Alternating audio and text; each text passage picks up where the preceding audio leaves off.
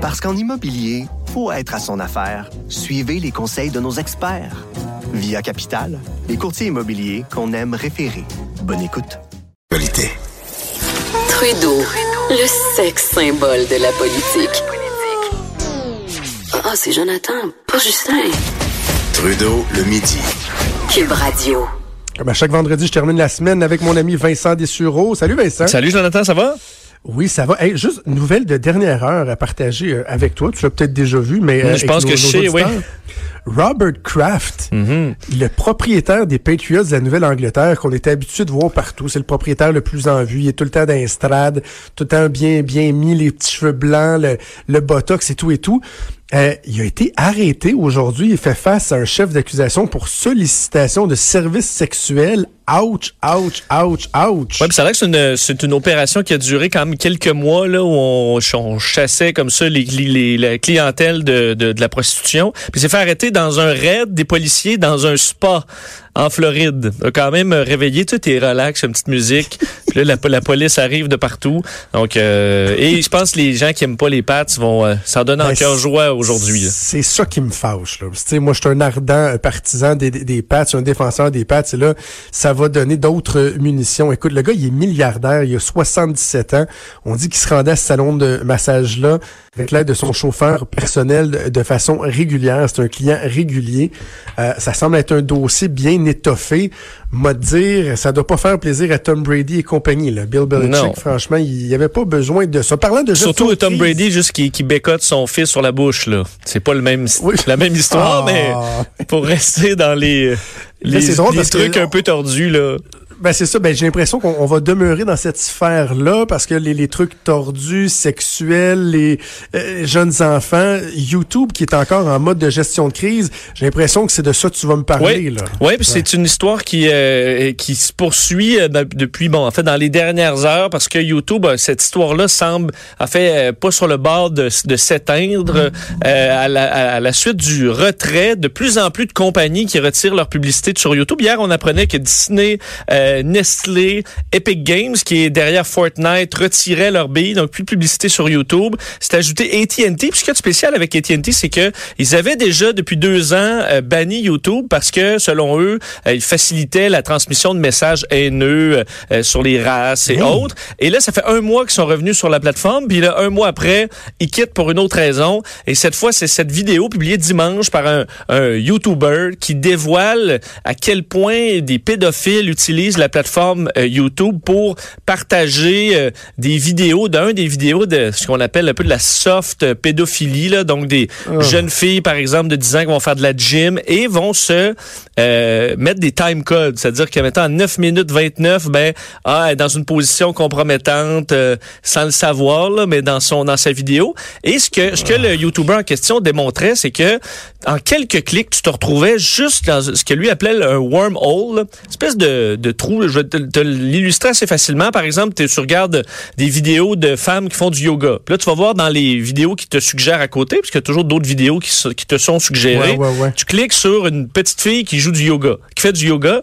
Et là, après deux clics comme ça à choisir l'enfant, ben, à un moment donné, l'algorithme de YouTube fait que tout ce que tu vois, c'est des enfants en train de faire de la gym et tous les commentaires ou presque sont des commentaires de pédophiles. Donc, tu te Ben, retrouves voyons. à tomber dans une espèce de microcosme de pédophiles euh, très, très rapidement. là. C'est ça qui était un peu spécial de se rendre compte que l'algorithme de YouTube facilitait vraiment le travail à ces gens-là qui ensuite s'envoient de leurs contacts pour s'envoyer de la pornographie juvénile, sûrement euh, pas soft dans ce cas-là. Donc, c'est vraiment embarrassant pour YouTube. Alors, ils ont répondu même dans les dernières heures que là, on avait supprimé euh, 400 chaînes YouTube dans les dernières heures qui avaient ce genre de contenu, supprimé des dizaines de millions de commentaires, envoyé des commentaires douteux aux policiers. Alors là, on sent que la panique est un peu poignée parce que ça semble pas vouloir se calmer, cette histoire-là. Une des plus embarrassantes de l'histoire pour euh, YouTube. C'est comment je te dirais, c'est préoccupant, c'est ré- c'est révoltant et tout.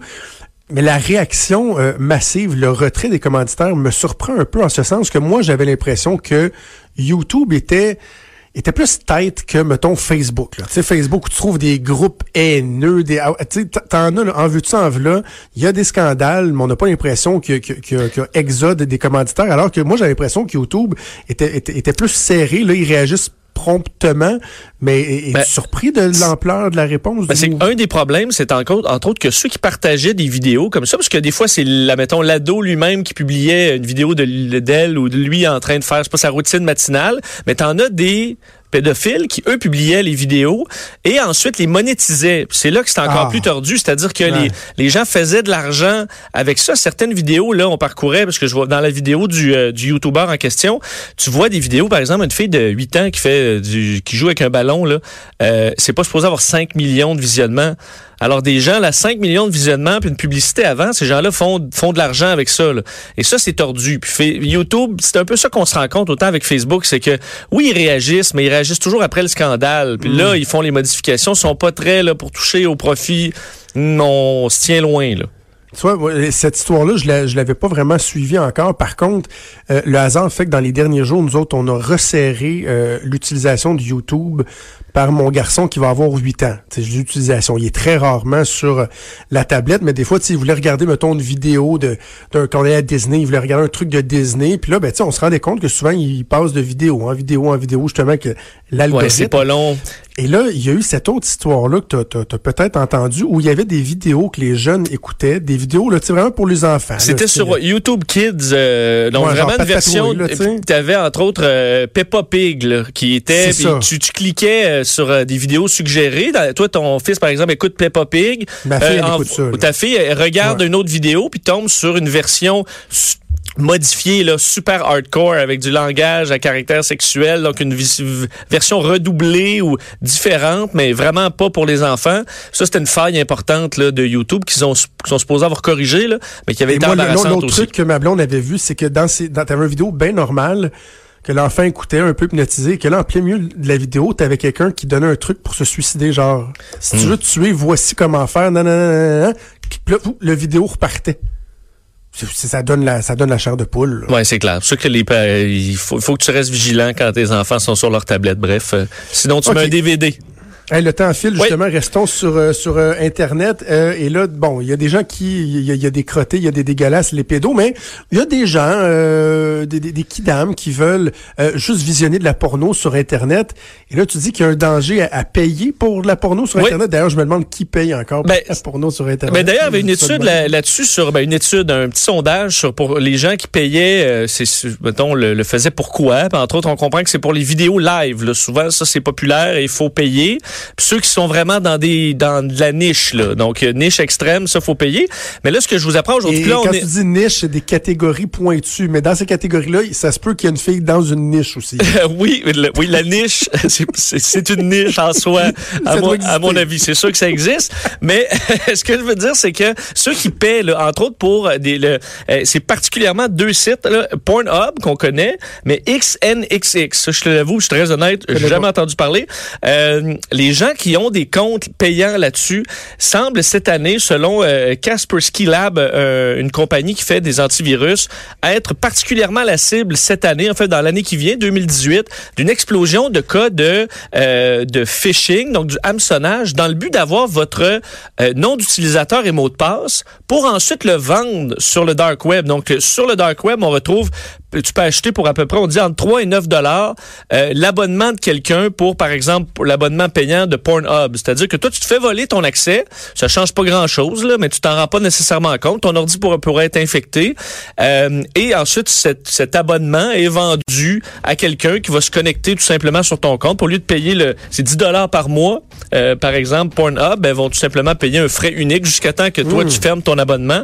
Il semble qu'il y ait de plus en plus de cas comme ça, alors que demain, euh, juste pour terminer là-dessus, s'ouvre un grand congrès euh, anti-porn à Washington avec des experts euh, qui euh, qui se questionnent à savoir est-ce que c'est rendu le grand problème de notre société.